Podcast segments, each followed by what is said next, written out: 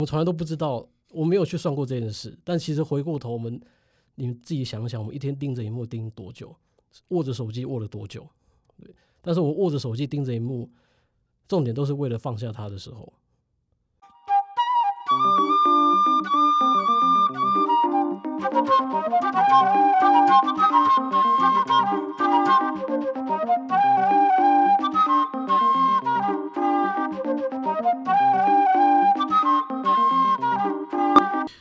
关若英发现生活的艺术，聆听细微的声音。今天呢，我们的题目是网站是种体验，但留下的是什么？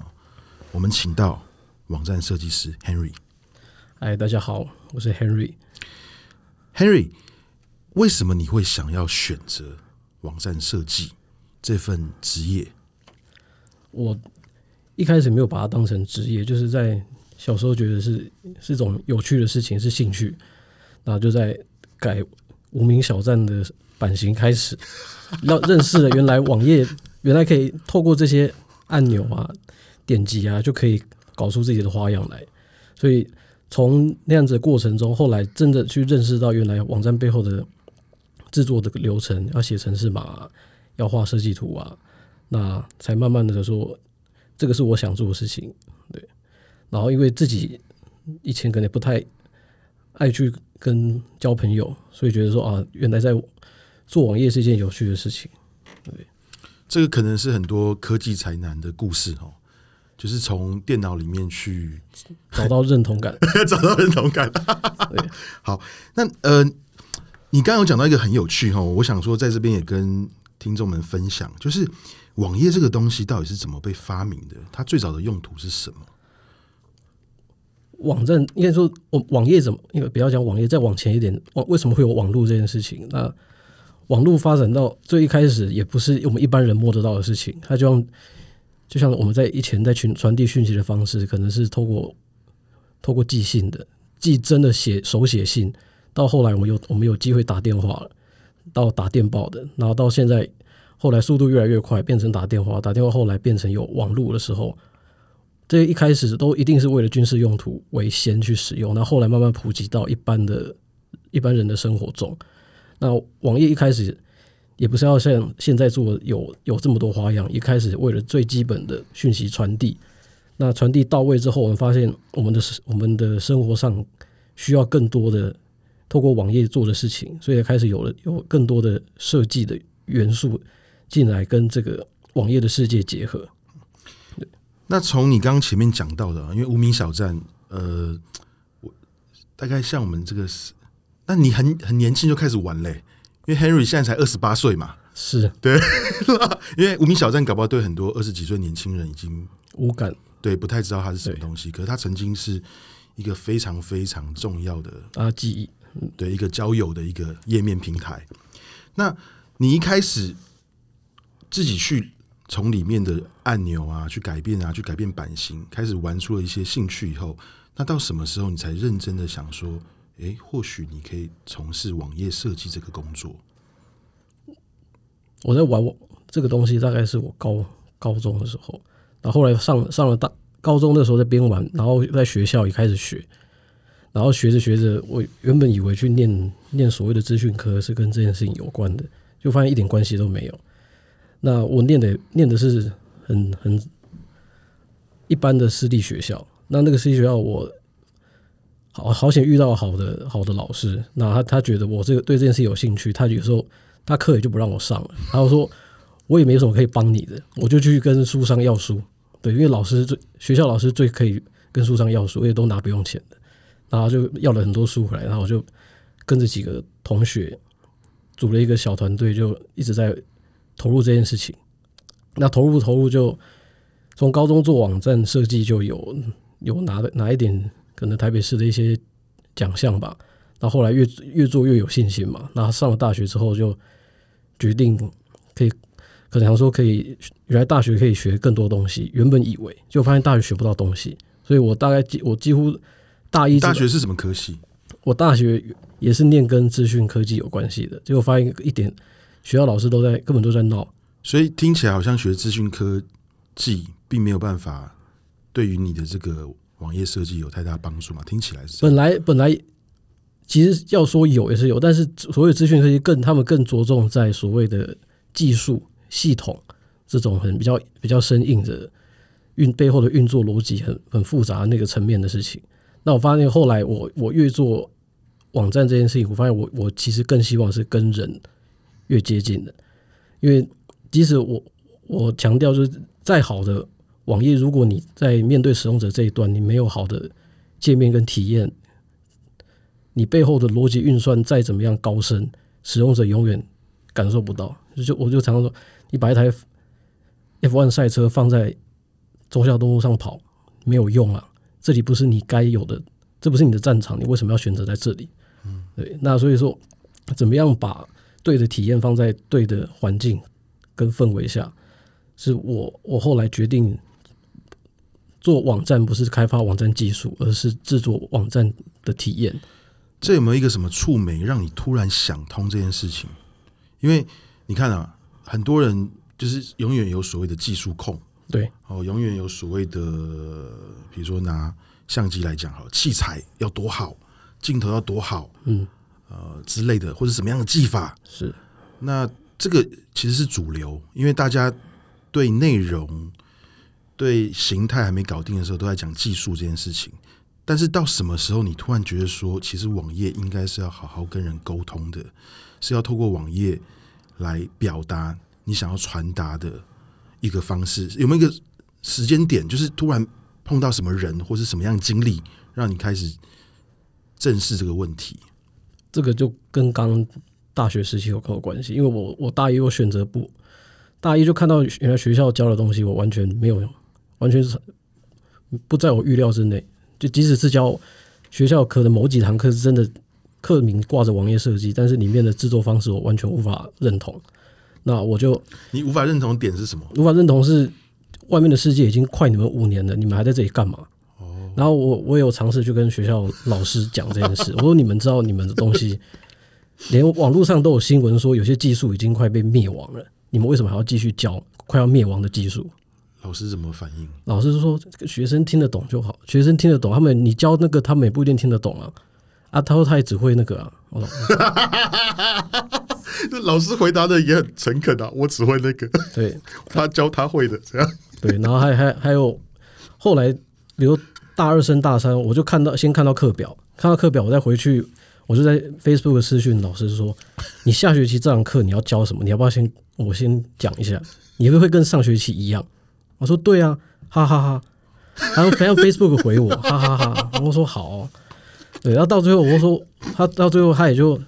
拿我没辙，因为他知道我在我在外面实习。那这个就刚提到刚刚的议题，我在外面实习是在 TEDx 台北。那那个过程就影响我非常多。那他后来知道我在外面有自己的事情做，他也不想要要求我太多。学校老师他就说，你就期中期末交一份自己在做什么事情的报告，你交上来。对。那后来。我就真的照着他说的，我就期中期末我都会交报告给他，说我在外面我在实习的时候做了什么网站，参与了什么活动，让他知道说你的学生不念书不是不在你这里念，他选择另外一个方式念书。所以我以前就以前对这件事情很在大学时期对这件事情很愤怒啊，就就会在网上说说教育不是只有在学校发生，学校也不是只有发生教育而已。那这个过程中我就学校应该要发生一些感情啊。对，没没没错没错，学生要发学校要发生感情，对，要很多感情，然后要啊，要很多感情，不管是你对对人的感情，你对于对于你的热情，你要有感情，是对，所以，但学校这这两件事情都没有。其实无名小站就是牵起大家的感情，对啊，所以在这在这个过程中，我就觉得那你那个时候玩无名小镇有交到女朋友吗？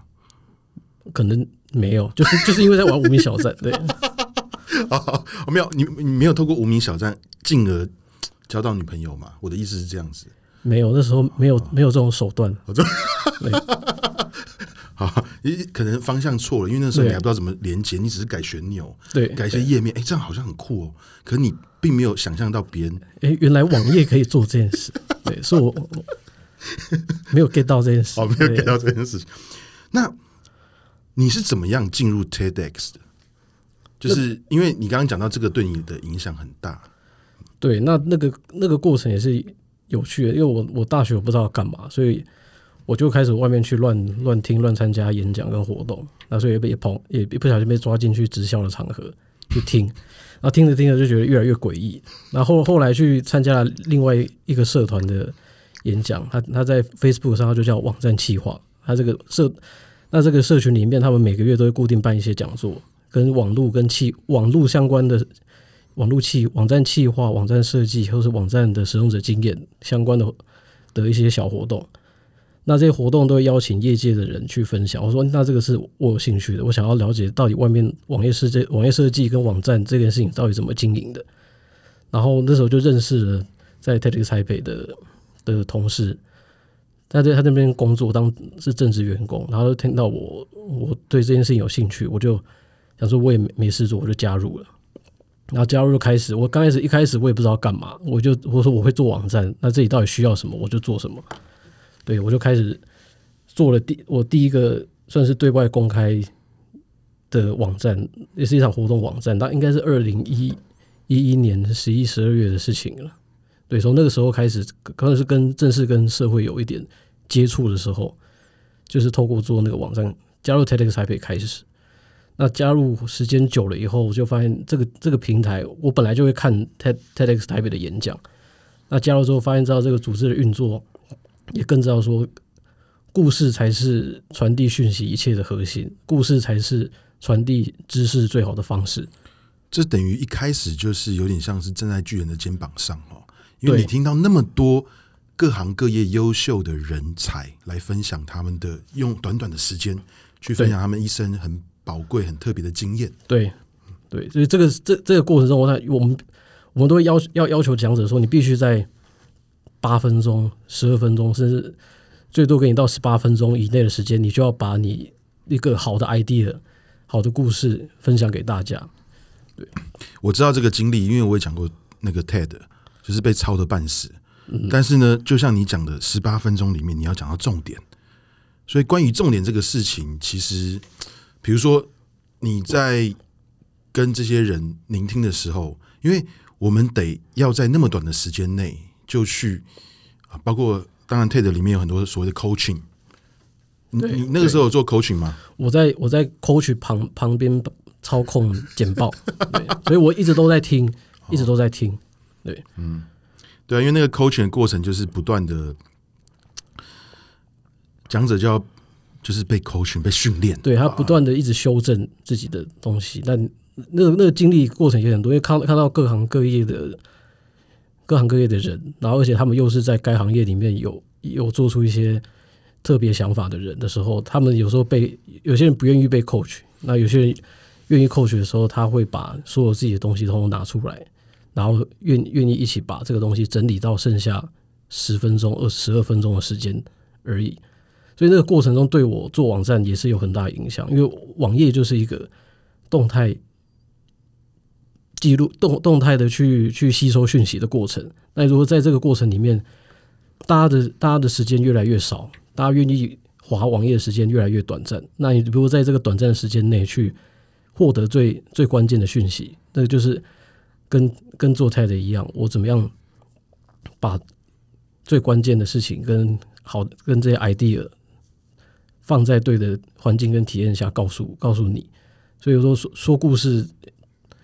在 t e l e t y p e 这件事情是带给我很多的，一直到一直到现在吧，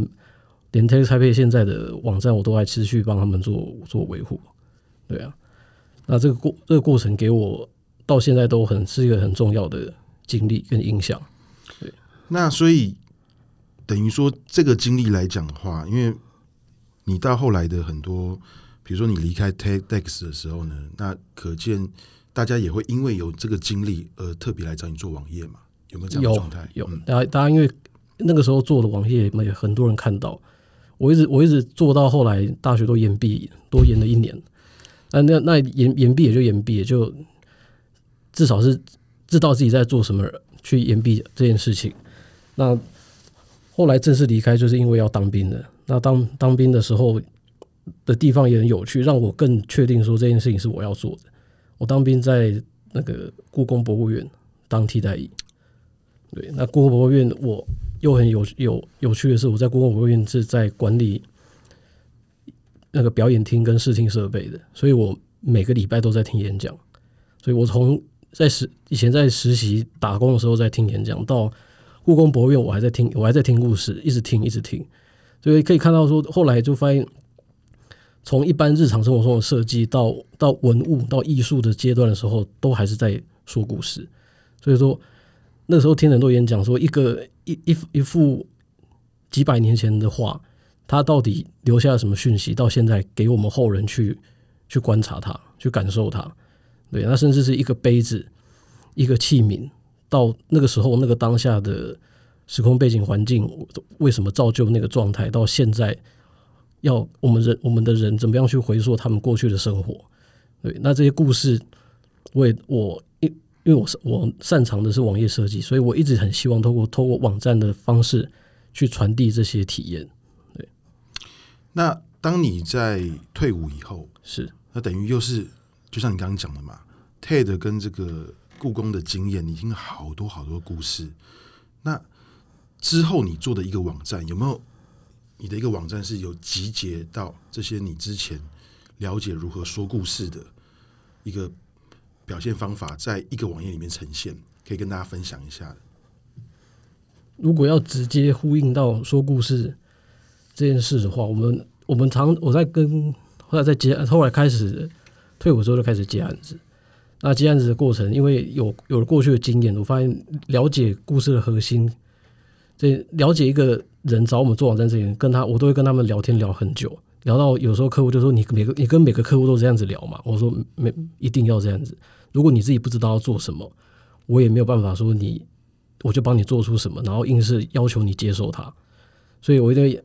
跟他聊出这个东西你的价值是什么，然后你要有我们怎么样透过一个故事把在网页里面沟通出来。那比较典型的，除了过去做的 TEDx 台北的网站就有这样的因子在。后来比如说比较显眼的，就是像 One Forty，就是它是一个东南亚关心东南亚的非营利组织。那这个组织，他们就是我在网页上都，大家就可以 Google 它，叫 One Forty，然后中文就可以打四十分之一，那个移工教育协会。那这个这个里面，它的网站上就在这个一个页面里面去把说台湾的移工遇到了什么样的问题，在台湾遇到什么样问题，那台我们作为台湾人，我们怎么样提供他们提供他们帮助？对，除除了那一那这个协会里面会教他们怎么样做。怎么样管理自己的财务？怎么样经营自己的自己的语言学习的方式？那这些过程我们都透过一个网页去形成，然后也也会透过一些有趣的图案啊，去告诉你你可以支持他们。那你在支你在支持的过程中，你可以你不会感受到很生硬的说我要打几千块几百块的去去赞助他，而是你想关心一位移工，还是你想关心十位移工？透过点击的方式去实际提供支持，然后。给移工一个，就是让他们知道，移工在台湾不是只有赚钱，而是实现梦想的一个平台。对，那这样的故事，我们就跟非营组织的这个单位聊了很久，然后过程这个故事线改了好几次，最后才有最后现在网站的这个首页的样子。那这个组织他们也很有心的去经营这个网站，所以他们也记录很多的移工故事。那这个回过头就是刚讲。把把故事跟生活体验这件事情在网络的世界里面传递，而且网页是一个最好做传播效率最快、传播价值也相对成本比较低的一个工具，所以这这个是我为什么当初我选择确定选择做网站设计的关键的原因。对，那像这个网页哈，因为这个网站我看过，那时候也。问了一下 Henry，里面有一些很有趣的一些细节，比如说你刚刚讲到这个移工的部分，我们要支持多少个移工哦，用捐款的方式。那 Henry 表现的方法很好玩，是借由点选几个人，就会跳出几个移工的图案，对，那就很活生生。哎，一个移工，两个移工，三个移工啊，每个移工的样子不一样，穿着不一样，身形不一样哦，就很好玩。那甚至呢是这个。网页的字体也很特别，这个字体好像是手写字，对，很像小朋友写的字，可不可以讲一下这个部分？对，当初我们在朝朝这个想法发展的时候，我想说，那如果要找到一个有温度的方式，去说这个故事，那我们就我们就直接从最直觉的我们在阅读的文字下手。那找到这个形式之后，他这个 One Forty 的实习生他就决定，我说他都他都说他可以做这件事，那他我就请他开始写。那我我也没有给他太多限制，我就说你就尽量把每一个字的大小控制在笔画粗细控制一下，然后你尽量去写。然后你写越多，我们就有越多素材可以用。那后来就把整个网站，他就把整个网站所有的这个手写字全部做出来。那甚至有我甚至有一些地方留给他说，你以后你可以自己上去换自己的手写字。那很多人看了这个之后，就觉得说这个有趣的文字对他们来说是很有感很有感觉的。对，即使这个网站也已经上线大概两年一年多的时间，那很多人还是会被。每一次进来还是能有所的感受，因为那个手写字很可爱啊。因为一般我们在网页上感受到字体就是冷冰冰的啊，比如什么各种明题啊、黑题啊、黑题啊。嗯、可是那个手写字就感觉好像我自己看的感受了，很像小朋友在涂鸦。对，那就突然，因为每个人手写都有自己的字迹。对，那你自己手写字迹就代表你的个性。对，我们对。移工或许是想象有点距离的，但是看到那个网页的那个字形开始那么的童趣，那么的朴实哦，那就会拉近距离。对，那可能就是他们在学写字的时候就是这个样子。是对，而且说实在，我觉得很多的义工朋友们也真的是很朴实。对，因为我自己有这样的经验，我曾经去过这个台中的东协广场啊，里面讲了一场讲座，哇，那里面真的是不同的世界啊。你看到的，你真的分不清楚，因为我们台湾人来讲，可能就像外国人看我们台湾人，看华人都是长一样的亚洲人啊。比如说哦，到底台湾人跟中国人、跟日本人、跟韩国人有什么差别？那当然我们自己知道，自己知道。可是当我进入东协广场的时候，我看到越南、印尼、菲律宾，我分不 我分不出来他们的差别。可是最好玩是我印象很深刻，是里面。都是他们的餐厅、卡拉 OK、bar 买服装的。嗯，但是我印象最深刻是，当我去到他们的超市的时候，他们的超市有五个柜台，每个柜台有放一个文字，比如说越南文哦，这边结账哦，你越南要在这边结账哦，菲律宾要在这边结账哦，印尼要在这边结账哦，所以这个是很好玩的。呃，那个时候看着每一个柜台有不同人结账，我或许才因此而分辨出来说，原来他们是。越南人跟印尼人、菲律宾人有什么差别？哦，对对，这个、哦、这个记忆非常深刻，很有趣。对，这个很很好玩。那后来你还做过哪些网站比较有意思，可以跟我们分享的？后来那个时候，这个案子好像在我在当兵后算接的第一个案子，然后后来还有这样比较商业性的，比如说这样做的一个线上花店的网站。那这个花店就叫一一鱼有花。那这也就一直呼应到刚刚在说的，就是网网站要跟生活体验之间的连接是很重要的，而且网站的设计的重点不在于使用当下，而是在你使用完之后，你还在你的生活中留下什么。所以说，你可以透过一个网页去为你的生活每一周收到一束花，那这个体这个服务就在网络上发生了。那这个过程也跟他们。也可以顺便提到说，做一个网站，有时候不仅仅是为了面对消费者去提供体验，有时候是为了经营者去提供他们更好的经营跟跟管理。所以，像他们可以在线上订一四周、八周，或者是你可以长期订阅的一束花，然后这些花每一周都固定送到你的你指定的地方，甚至你可以写一张小卡片放在花里面。你不一定是送给自己，你可能是。定期去送给你喜欢的人哦，不管是送给喜，哎，这个有点偷懒，可是蛮实用的。对啊，没错啊，而且 而且一一束花就可以，一束花加一张卡片的文字，可以胜过多少的。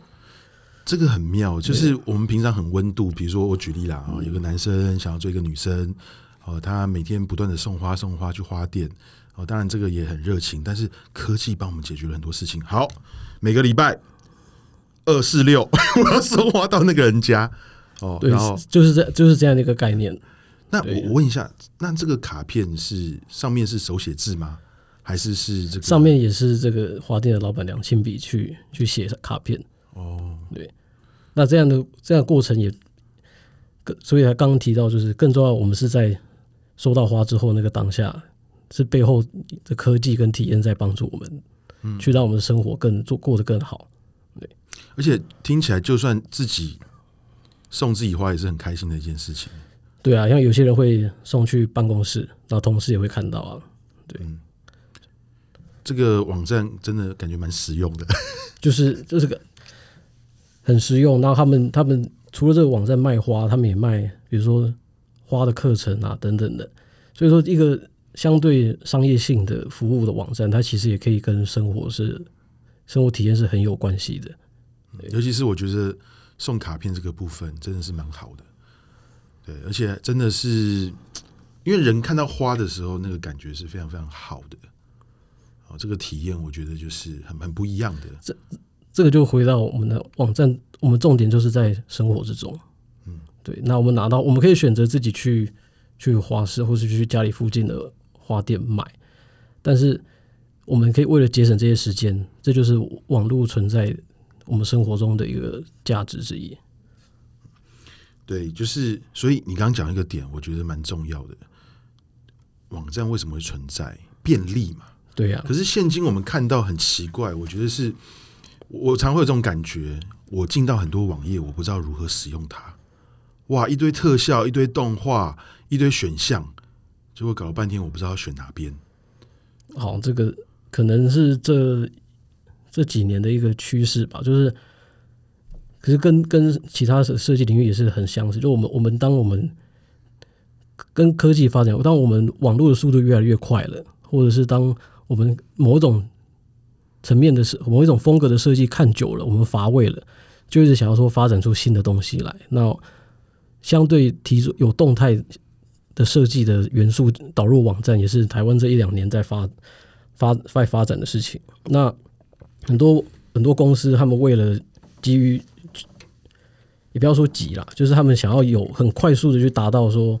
被人感受到的这个被人感受到价值的目的，所以。会选择用比较华丽的方式去呈现这个这个自己公司的品牌价值，或者是要销售商品的价值。那我常我常客户也会跟我提这件事，说我不想要加一点特效，可不可以加什么？我会说，我都会问说，你为什么要特效？如果我在做网站，我连最基本排版都还没有，你没有让你看懂之前，我加特效的目的是为了什么？所以我是反过来，我会我在做网站的流程是，我一定要先把。静态的设计稿定案了，排版排整齐了，该对的位置对好了，把说把这个最基本的说故事的动线规划好了。你要在台上再补充任何的肢体动作，或是灯光特效，或是你要再加背景音乐去衬托你，那个是我们另外在讨论。如果这些特效对于讯息理解是有加分的，我们再来做。如果如果你站在舞台上演讲，结果灯光效果比你还强。那到底是在看灯光秀，还是在看你讲话、听你讲话？如果你你做了简报没有办法帮助你讲话，那是不是就干脆就不要做简报，干脆不要打打任何的灯，就好好听你讲话就好了？那常常需要经需要经过一段这样时间的说服，那客户慢慢可以理解说，原来他的产品本身已经够好了，他不需要再有多余华丽的包装去，可能会稍微可能会离题了，对。那这也是台湾这这两年有做网站的设计公司越来越多。那网站跟设计公司的分别就很多种，有人有人选择是喜欢喜欢快的，然后有人选择喜欢慢慢做的。那有人很清楚知道自己品牌价值的。那像很特殊，就是会来找我合作的公司，他们其实都很知道自己的品牌需要说一个故事，说一个好的故事，而且是可以长长久久的一直说下去的故事的时候。他们会找上我，希望把这样的东西在网络上的体验留下来。那有也有我们，但也我也会做一些比较短时时效性比较短的活动网站。那活动网站有时候更需要去抓到人的目光，那那个时候就可能会提出说，我们做一点点特效，让在操作的过程中有一点视觉化的感受。那这就是有时候是业主自己的选择，就是有人选择喜欢快的，那他就会他就会找一些比较像。套版的套版网站，所以网络上的大家现在做网站的工具越来越方便了。那方便之下，有人就选择去做，有人选择公司说叫叫一个叫一个小朋友说：“哎、我公司要个网站，你你自己去网络上弄一弄就好了，就是让人家可以看到就好。他不他不求好，他只求有而已。那你所以会找到一些套版公司去做网页。但如果你进一步需要更好的，有些公司它不是要做，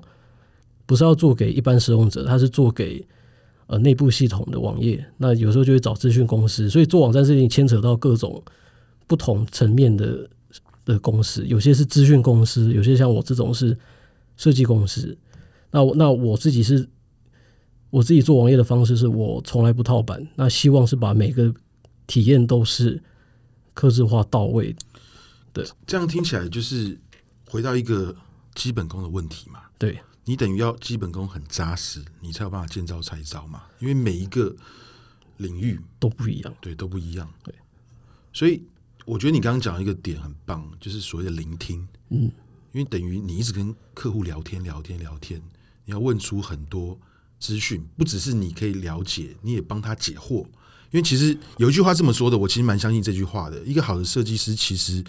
基本上要问出业主已经在心里面的答案了，但他不知道怎么表达出来。你要一直不断的哦，跟他聊，跟他聊，慢慢厘清厘清。其实他搞不好早就有一个想法了，可是你让他自己说出来的时候，可能业主也恍然大悟。哦，没错，就是这样。这就是我要的，对，对，这有时候就是时间就是这样子，要要磨出一些东西来。对，所以说你刚刚讲提到说，我们做做过各种的领域，就刚提到有以前有做活动网站，有做有电子商务的，然后有做像非营利组织的。然后有些是做做线上线上展览，然后，或者是做这种企业品牌的网站，我们我们也也都做过，所以还没错是要你要在设计上有一定的稳定度跟跟扎实，你才能去面对各种不同议题，接收到这你拿到这个球，你可以马上知道怎么样把它打回去。好，那 Henry，我有个问题哈，因为我发现我第一次看到你的网页，被你的网页吸引的原因就是。这不知道是不是也是一种全新的说故事方法？就是你的网页很喜欢用一种风格，是可以这样讲吗？一镜到底哦，一 一个单块单块的视觉，就是这个页面。因为我传统对页面的想象都是点到一个选项进去，点到一个选项进去。可是你可能把所有的选项都是做在同一页，你可以一直不断的下滑，就到下一个选项，再下滑就到下一个选项，就好像有一种那种我们一面。就可以很清楚，只要我愿意顺着走，我就可以哦，越来好像越挖越深，越来越知道每个这个分页是什么样的状态啊。但是如果我不想要顺着它滑下去的话，左边还是有一个呃快速的这个分类的点，直接可以点到那个地方，有点像是我要怎么形容呢？有点像是呃，我们用呃 iPhone 的时候呢，可能我们的桌面要从这个桌面到下个桌面的时候，下面有小点。那这个小点呢，我点到第二个小点，它可能就滑到第二页，大概是这种感觉。那为什么会有这种一面式的一种呃设计的脉络？是我觉得好像以前比较少看到的。那这个好像也是一个你的风格，可以稍微讲一下这个部分吗？应该大家拉懒惰啊，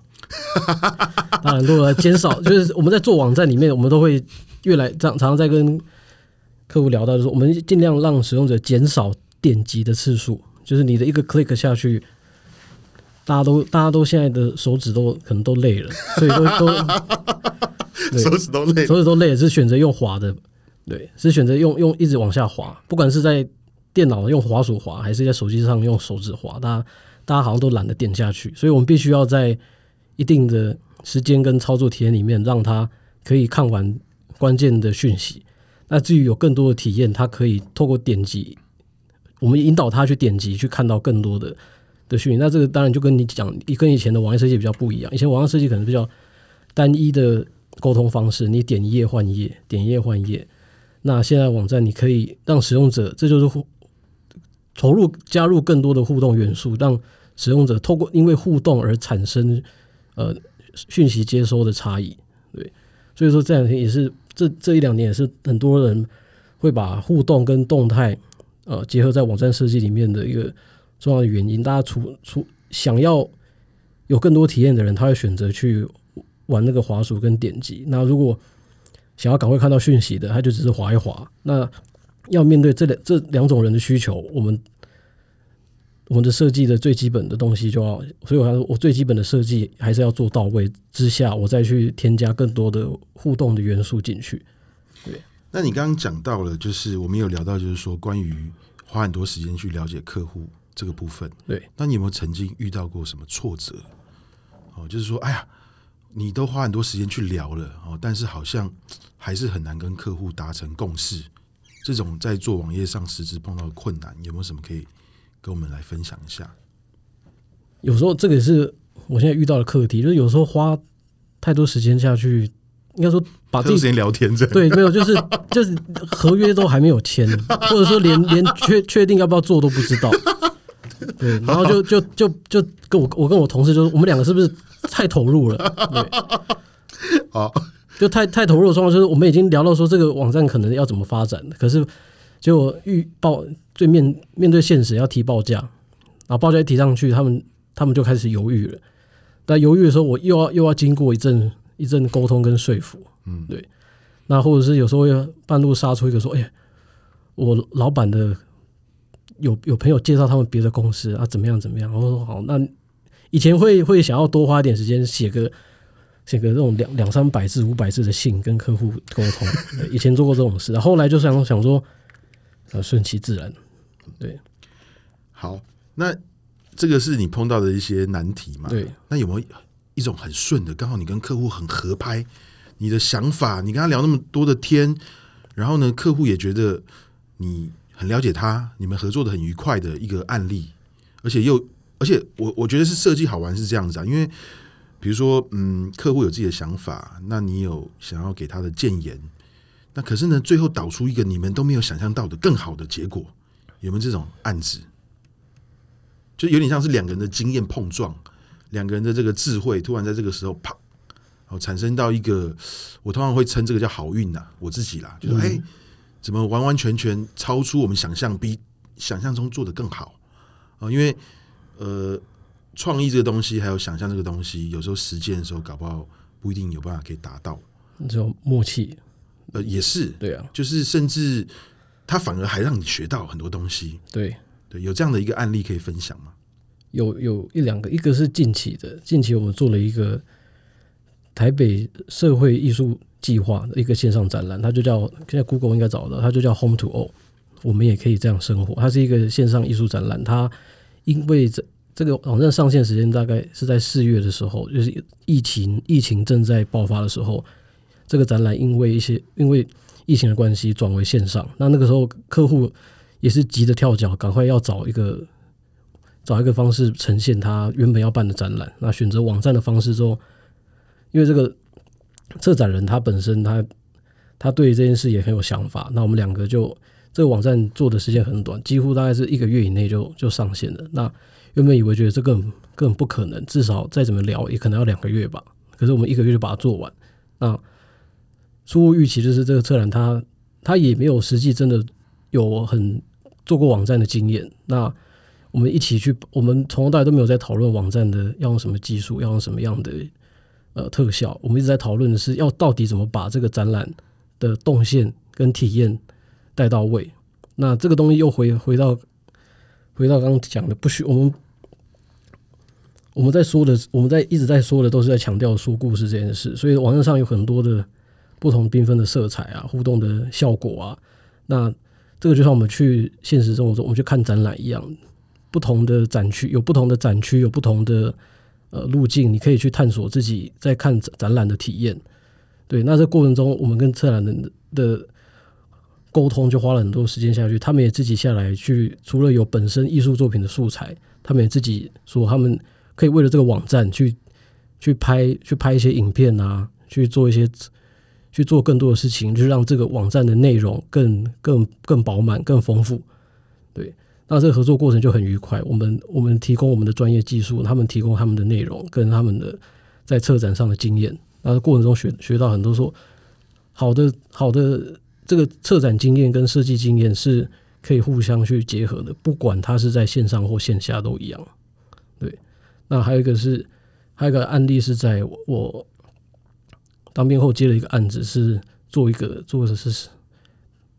台湾文创发展基金会的一个网站。那这个网站我合作了一个一个设计师，他是一位他是一位大哥。那他我一开始想说，哇，跟一个大哥合作会不会会发生？我到底要跟他沟通是什么事情呢？哪一种大哥啊？哪一种大哥？他他哦 哦，好，年纪年纪稍长的 啊，稍长的大哥。对，但可能我们我们我们台湾吧，可能对于设计师，然后总是有一个年龄的想象，他可能可能三十几岁、四十几岁。结果这位大哥他是我叫大他是因为他五十多岁，对他说我怎么跟一个五十多岁人聊网站设计？他要提供主视觉这种事情，要怎么跟他聊啊？那后来发现完全没有隔阂。对他他他直接了当问说网站。可不可以用？因为他对网站的要需网站没有经验，做网站没有经验，他就说要要用什？可不可以用什么字体？可不可以用什么颜色？要用什么规格？图片要用什么规格？讨讨论完网网站这个这个媒介里面需要用的技术规格之后，我们就不讨论这件事情，我们开始讨论说要怎么样把这个故事说出来，把这个体验，把这个基金会要做的事情透过网页去沟通。那他也提供他自己，还有画五十几岁，他也可以自己开 Illustrator 跟 Photoshop 画图给我，然后他去排说网网站内排版的细节啊、字句啊、字型啊、字体啊、行距啊，该怎么安排。我说根本没有年龄的隔阂，就是好的好的设计经验是不受任何年纪或者是时空环境的因素所绑架，而是当两个真的有想法的时候。网站只是一个媒介跟平台去，去这个在这个时代是一个传递想法的平传递跟实现想法的一个工具。网页了，当然有人选择用用平面设计，有人选择用有人选择用别的方式去传递自己的设计理设计的概念。那我选择用网站，那这过程中我学到了很多。所以说，我看到那个我们的那个里面有个题目提到说，如果我不做网网站的时候，我想还想做什么？所以我自己自己也想过说，我。因为自己书念的不够多，我想可能回去继续念书。那最终目的，我也想当一个，曾经想过当一个策展人，去让这些艺术跟跟讯息传递这件事情做到更到位。那那个阶段对我来说，就是身为一个策展人，你才能把一个最最好的状态的论述跟价值，在一个空间内去去表现出来。广泛的生活体验啦，嗯，比如说，当你要做音乐网站的时候，嗯，当你要做电影网站的时候，当你要医学网站，我举例，因为我们人很难真的了解很多事情，但是我觉得那个状态是，因为我刚刚听起来，你跟那个大哥的关系其实蛮动人的，是，就是你们两个好好的一起经历一段时间，把。你们最后的结果，呃，明明是不一样的人，呃，不一样的领域，但是最后达到一个结果，有点像革命情感啦。嗯，呃、你们是对，因为你刚刚也有讲到，你说这个大哥其实影响你蛮多的哈。嗯，那除了你刚刚讲的部分，就因为你一开始把他想成是一个大哥，他可能不会那么多的事情，因为这大哥听起来也很酷啊。你看他也会用那么多软体，对。那你觉得他真正触动你的是什么？就是除了你们两个是，呃，没有太多的问题可以直接做很好的沟通以外，那他一定有一个什么样的部分让你这个印象深刻，甚至深深的影响到我们私底下聊的时候，你说嘛，说这对你的网页设计产生一个极大的影响，是哪一个部分？我们在做的过程中，因为我也我也会把最最后要。网站做到后面就是要正式，像盖房子要正式施工。施工之前一定要把所有的设计稿定案，要定稿。所以在定稿的过程中，他他提出了他提出了非常多的指导，几乎就是让我重新学了一堂或者一学期的这种设计课程的感觉。对，他他他教说，一张照片如果要看它的视觉强度跟内容强度。那排版里面你要看出它的亲疏远近的关系，那这些东西都是构成排版最基本的要素。那我就发现说，网站设计这件事情，大家都觉得会跟平面设计是脱钩的。我说是完全没有任何隔阂。好的平面设计的经验是可以带到网络的世界来，而且是更应该扎实的去学好应该说现代的网站设计师更应该去把最基本的平面设计理论给念好，你来做网站其实是能如鱼得水的。对，所以说后来因为这段关系，我我就本来就不是本来就不是设计背景出身的，我开始去找更多的设计的书，甚至去看一些。看一些自己看不懂的原文的书，但是有时候看看图，你就会豁然开朗。原来说一个版面的构成背后是怎么架构的，所以说买了那种买了很多那种一本一两千块的那种原原文的那种设计书来看。那有时候也也不一定看得懂里面在说什么，可是你看着它的图跟一张，比如说一张一张海报的版面怎么构成，就是他说是人类对于视觉的语言跟理解这件事情根本从来没有改变过。只是我们传递的媒介一直在变化而已。我们以前没有电脑以前，我们是透过一张海报去传递，去组合出传递的的讯息。那现在我们透过网页也是在做一样的事情。那我们既然有了更方便的工具，我们应该要花更多时间在呃，把把背后的背后的核心理念跟价值去找出来。那透过这些现代的工具。去传递给更多人知道。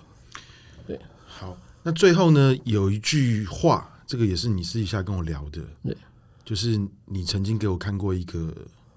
演讲的影片，对，那你跟我提到里面他讲了一句话，这句话可能是对所有的网页设计师的一个勉励，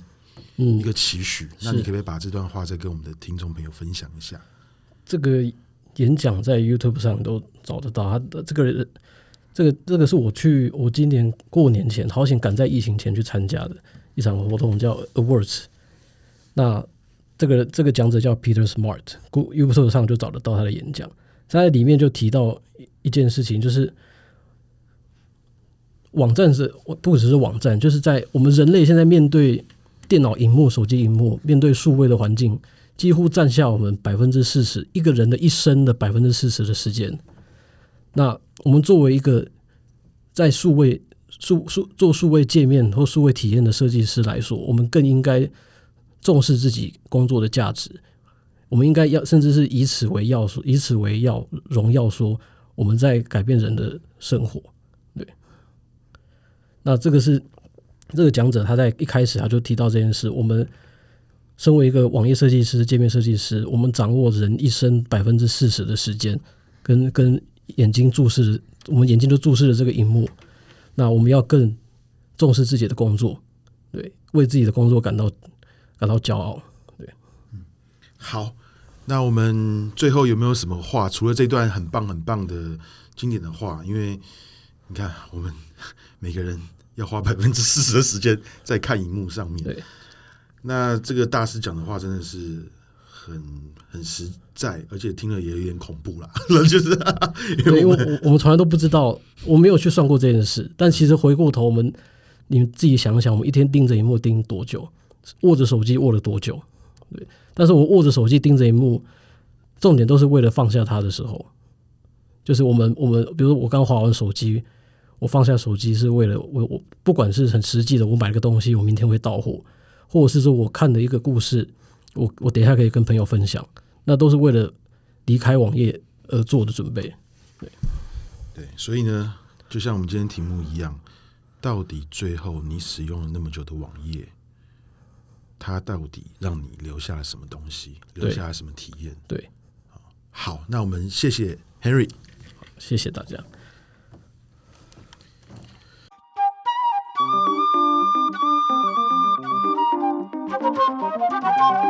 Thank